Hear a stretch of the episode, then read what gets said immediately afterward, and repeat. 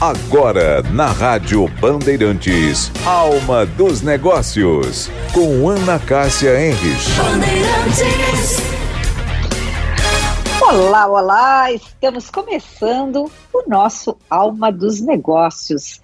E hoje nós vamos falar de um tema que eu considero muito, muito relevante, principalmente para as empresas e para os colaboradores das empresas. Nós vamos falar sobre comunicação interna e endomarketing. E a minha convidada é a empresária, escritora Analisa de Medeiros Brum. A Analisa, ela foi a pioneira no estudo e na prática da comunicação com empregados. E a Ana escreveu nove livros sobre comunicação interna e endomarketing. E ela fundou e dirigiu a Happy House, agência de endomarketing, por 23 anos. Ela se aposentou aos 60 anos e hoje ela atua como conselheira da agência, dedicando-se também muito à gestão do conhecimento. A Ana, ela é casada com o Írio, presidente da CDL Porto Alegre e também sócio-diretor da Elevato. Ela é mãe da Andressa, madrasta do Arthur e da Érica, avó do Ike, irmã do Selmar, do Rinaldo e da Raquel, cunhada da Marilda, do Fábio e da Kalinka, tia da Camila, da Renata, do Rodrigo e da Rafaela, e tia emprestada da Natália e da Iara. Ela nasceu em Quaraí, no Rio Grande do Sul. Tudo isso que eu li está também na, na orelha. Eu sou do tempo de falar aqui da orelha do último livro da Ana Lisa, que é O Próximo Voo. Tem uma capa belíssima, tem uma imagem da Ana Lisa com uma borboleta assim na cabeça da Ana Lisa. Eu estou tentando descrever aqui para os ouvintes esta capa maravilhosa. Porque quando a Ana Lisa resolveu, e ela vai nos contar um pouco sobre esta aposentadoria que todos nós que a conhecemos consideramos um pouco precoce, a Analisa também resolveu escrever este livro aqui, que fala muito da vida pessoal dela, das suas conquistas e daí da sua trajetória profissional. Analisa, hoje eu também posso dizer que é minha amiga. Tudo bom, Ana? É. Muito obrigada mais uma vez por aceitar este convite de estar comigo aqui no Alma dos Negócios e conversando com os ouvintes da Band. Eu é que agradeço, meu Deus. Eu agradeço principalmente por ser considerada amiga, porque tu és uma pessoa que eu admiro demais, desde sempre, né? Então, pois é, admiração mútua é tão bom, Ana. É, né? É, é verdade. Mas, Ana, conta um pouco Diga. então aqui para os nossos ouvintes. Primeiro, é, hum. eu só queria que tu definisse, para começar, o endomarketing ou a comunicação interna, só para eles já entrarem na mesma página conosco e depois eu quero fazer um pouco desse resgate aí desta nova etapa da tua vida. Ok. Então vamos começar dizendo que comunicação interna é a ação de tornar comum, ou seja, comunicação para dentro. É quando a empresa, por meio da informação, consegue tornar comum entre os seus empregados objetivos, estratégias, resultados. É a comunicação da empresa para dentro, da empresa com os seus empregados. Endomarketing vai um pouquinho além. É quando a empresa usa técnicas e estratégias de marketing para inspirar, para engajar, para motivar as pessoas.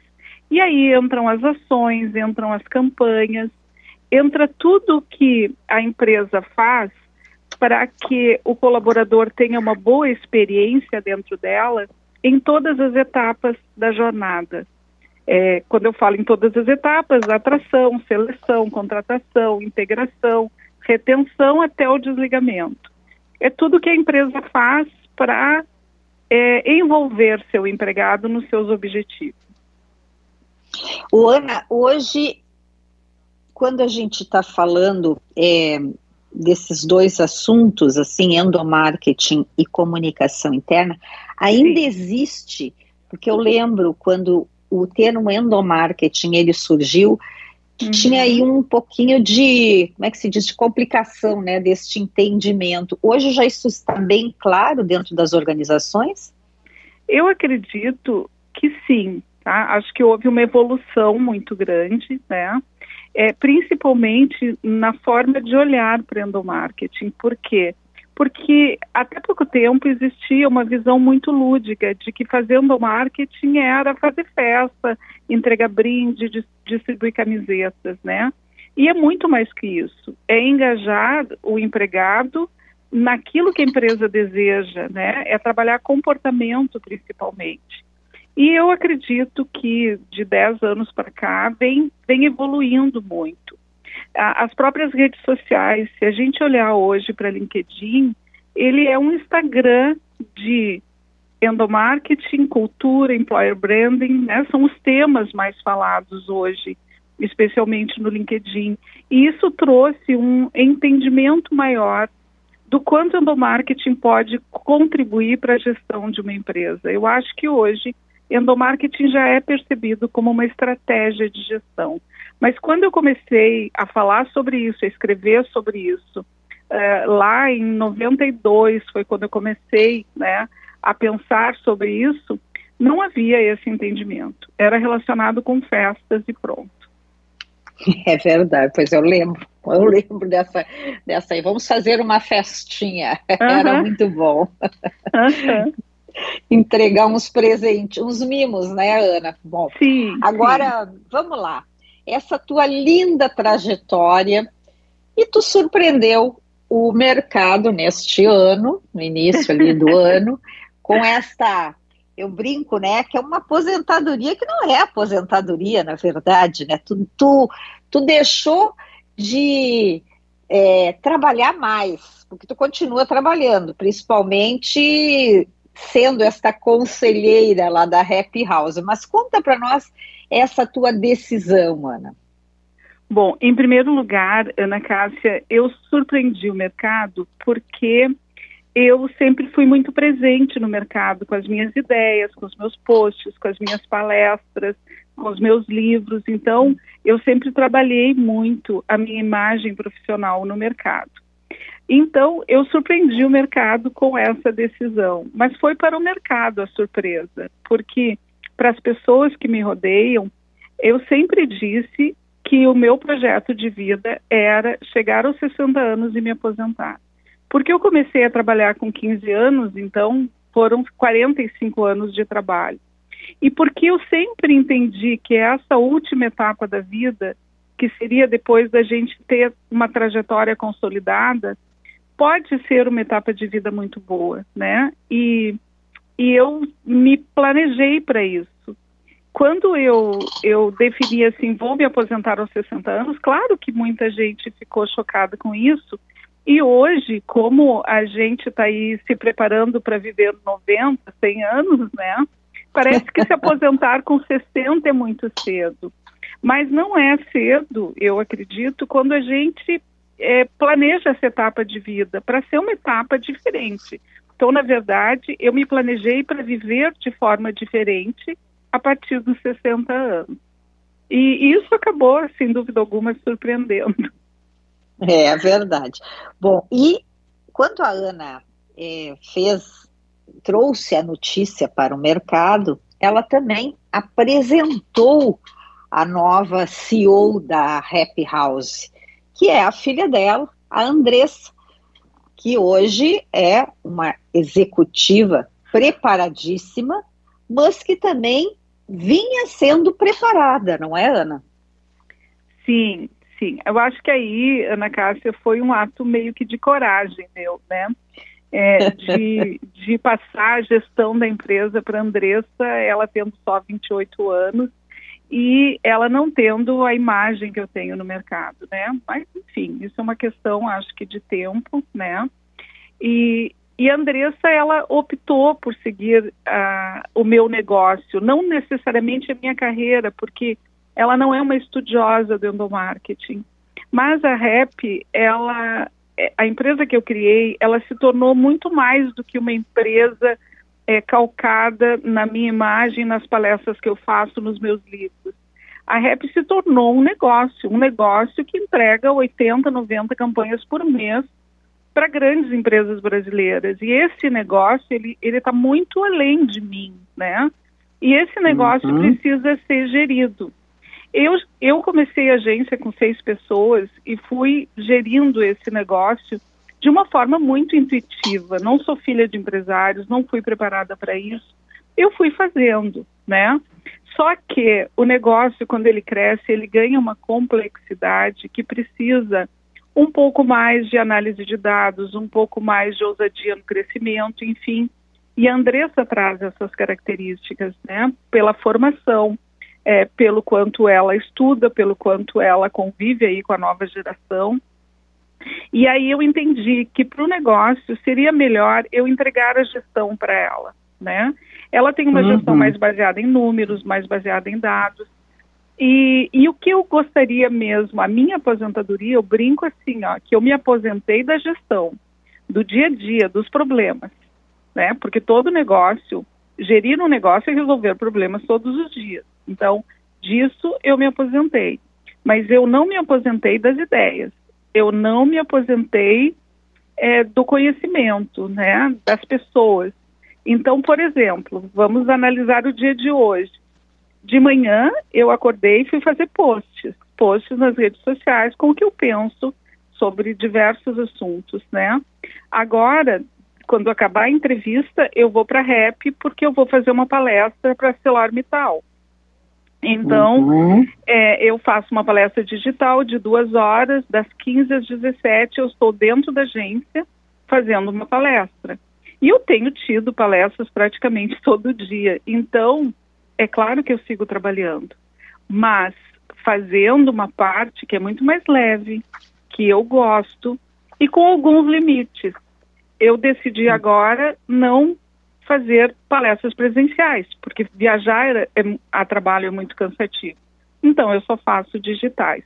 Enquanto isso, a Andressa cuida da gestão da agência.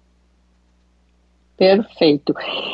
Bom, nessa tua trajetória, a gente vê a, a, a Analise, quem acompanhava, a Analisa sempre viajou muito nesse período todo em que ela esteve à frente da gestão da Happy House.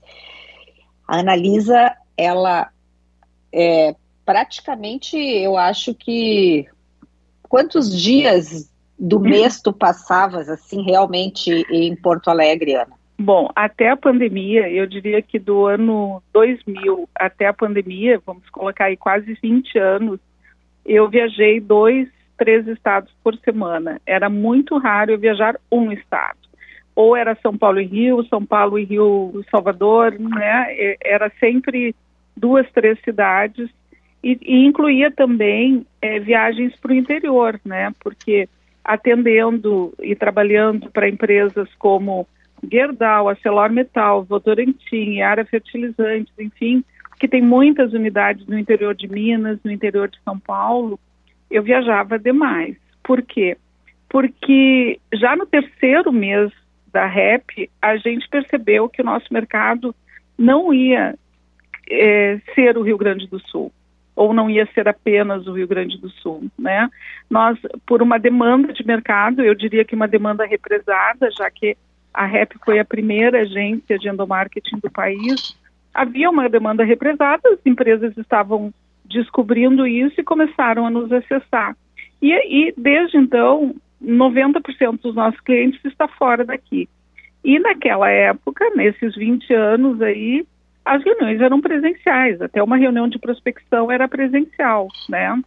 Então tinha que viajar. A, a, empresa cresceu porque eu e uma equipe de pessoas nos dispusemos a estar em qualquer lugar onde nos chamassem. Bom, além, é, além de atender os clientes, eu tinha a outra parte que era fazer palestras, né? Porque quando a gente escreve livros, automaticamente a gente se transforma num palestrante também.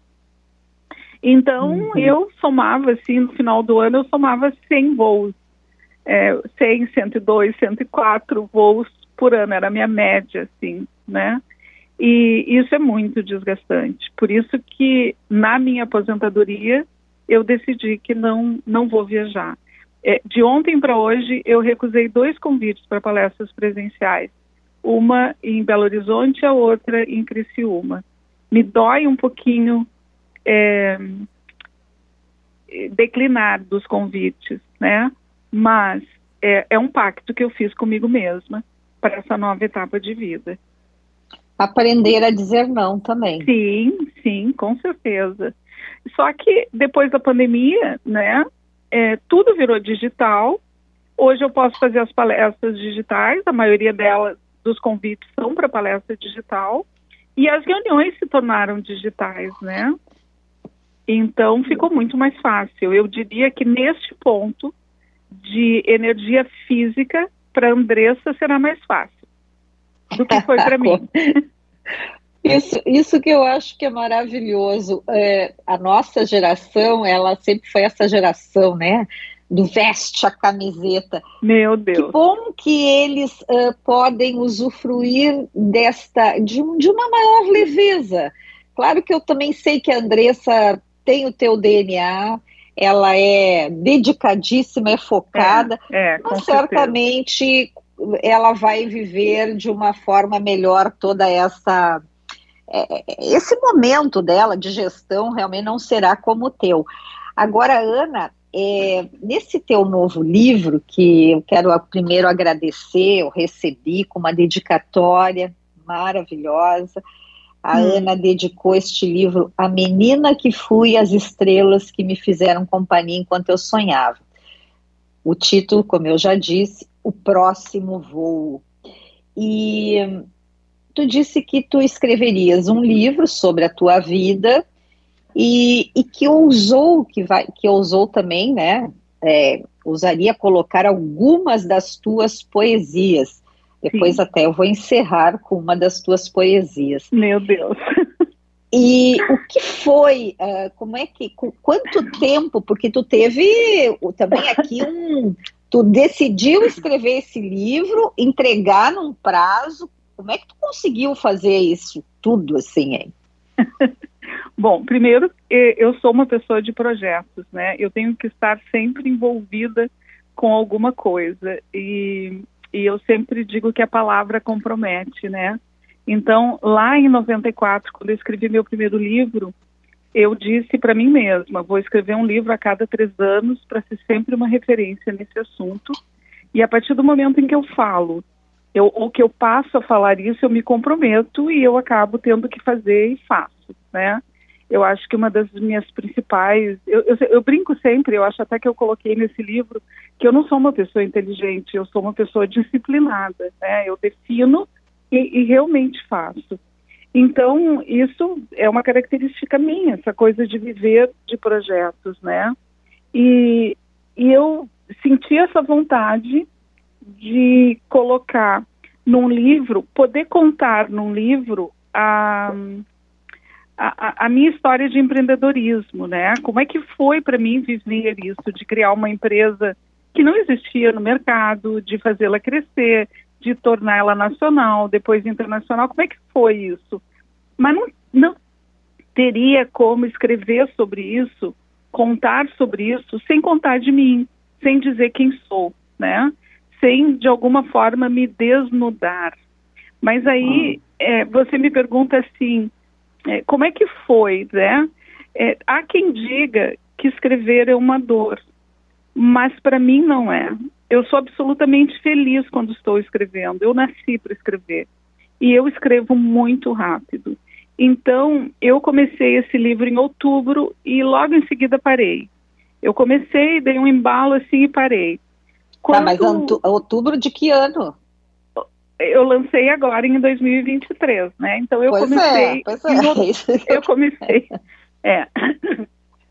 Desculpa, eu, eu comecei em outubro de 2023, escrevi algumas páginas. Não, do, e... outubro de 2022, né? Você entregou ele agora. Desculpa. Vamos lá. É. Ok. Outubro de 2022. Escrevi algumas páginas. É, e repensei, pensei, será? Será que eu vou escrever mesmo? E dei uma parada, né? Mas quando chegou o verão, eu estava na praia, é, e próximo ali do carnaval, eu me dei conta que meu aniversário de 60 anos seria em maio, que eu queria fazer uma comemoração e eu gostaria de, de entregar o livro nessa comemoração, né? E, e aí eu passei o carnaval inteiro escrevendo. E aí eu embalei assim e não parei. E, e resolvi eu mesma editar. É, o, todo o projeto gráfico, todo ele foi feito na própria agência. Eu convidei ali três pessoas para me ajudarem, uma diretora de arte, uma revisora e um produtor para me ajudarem e escrevi ele, né? E, e não foi um livro que eu planejei os capítulos, foi um livro que eu, eu fui colocando as coisas conforme elas vinham na minha cabeça, assim, fui conectando, né? E, e aí eu misturei o pessoal com o profissional. E ele ficou uma gostosura de ler. Aliás, todos os livros da Ana, eles são muito gostosos. É, além, claro, é, o assunto, né, ele é um assunto que ele não é fácil para quem não é da área, até para quem é da área, assim, da comunicação, uhum. mas a Ana, tu consegues realmente passar, assim, de uma forma, eu digo, é, simples, porque tem aqueles livros que tu pega, nossa, aquilo é rebuscado, Sim. que tu, tu fica numa página, volta, volta e, e, e, não assimila. Os teus livros eu adoro porque eu acho que eles têm esta leveza. Bom, eu quero encerrar aqui é, lendo, eu escolhi uma que, enfim, me tocou profundamente porque eu, hum. eu sempre quis, eu aprendi, aprendi não, a minha mãe tentou, como todas as mães, que eu aprendesse a tocar algum instrumento. Eu nunca, não, olha, ela tentou todos, eu não consegui nenhum único. O último que ela não viu, que daí foi por mim mesma, foi um pandeiro. Ai, Bom, e este aqui me hum. tocou, então assim, vamos lá. Um piano. Cresci sonhando com um piano. Imaginava minha aquela sucessão de retângulos brancos intercalados por sustenidos. Desejava ver meus dedos correndo em escalas de dó, de fá e de sol, como correm os cavalos nos campos que pensam ser seus. Desse sonho, hoje, só resta saudade. Do piano que não tive e da inocência que ainda vive, querendo tantas teclas só para si eu, olha, emocionante. Mas eu sei que o, tu tocas, é. não? é, é, assim, ó, eu, eu resolvi colocar as poesias, algumas poesias, de acordo com o que eu ia contando, me ocorria que eu já tinha escrevi, escrito uma poesia sobre aquilo, né? É, é. Eu tenho há muitos anos um livro de poesias pronto que eu nunca me animei a editar. Então, eu já entreguei para algumas amigas para lerem a, apenas isso. E aí eu achei que era uma oportunidade de botar algumas das minhas poesias, né?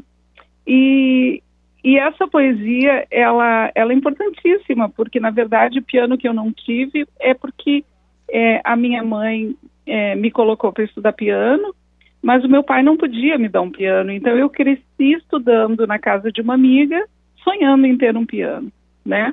que hoje, uhum. graças a Deus, eu tenho. Tenho um piano, eu, eu, tenho inclusive um piano na casa da praia, que eu, que eu acho que é um luxo, porque eu não conheço ninguém que tem um piano na casa da praia. É verdade. Olha, mas como... que isso é, que coisa boa, Ana, que coisa boa terminar esse programa contando este detalhe da tua vida. Que lindo, que lindo, né? Esta realização dos sonhos.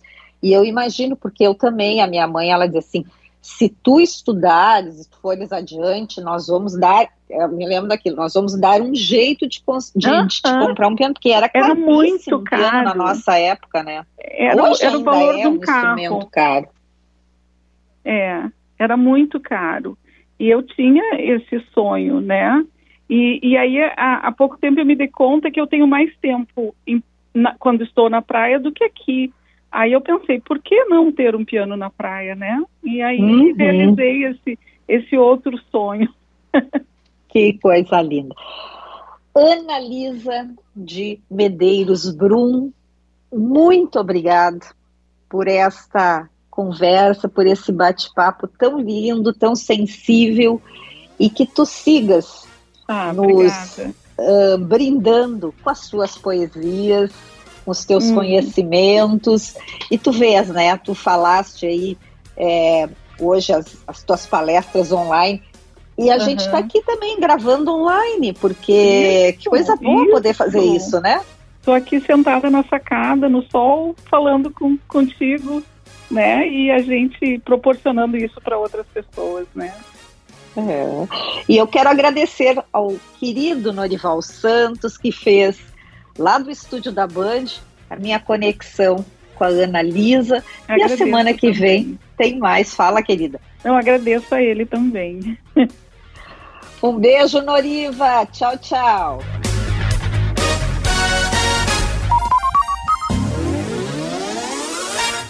Você ouviu na Rádio Bandeirantes Alma dos Negócios.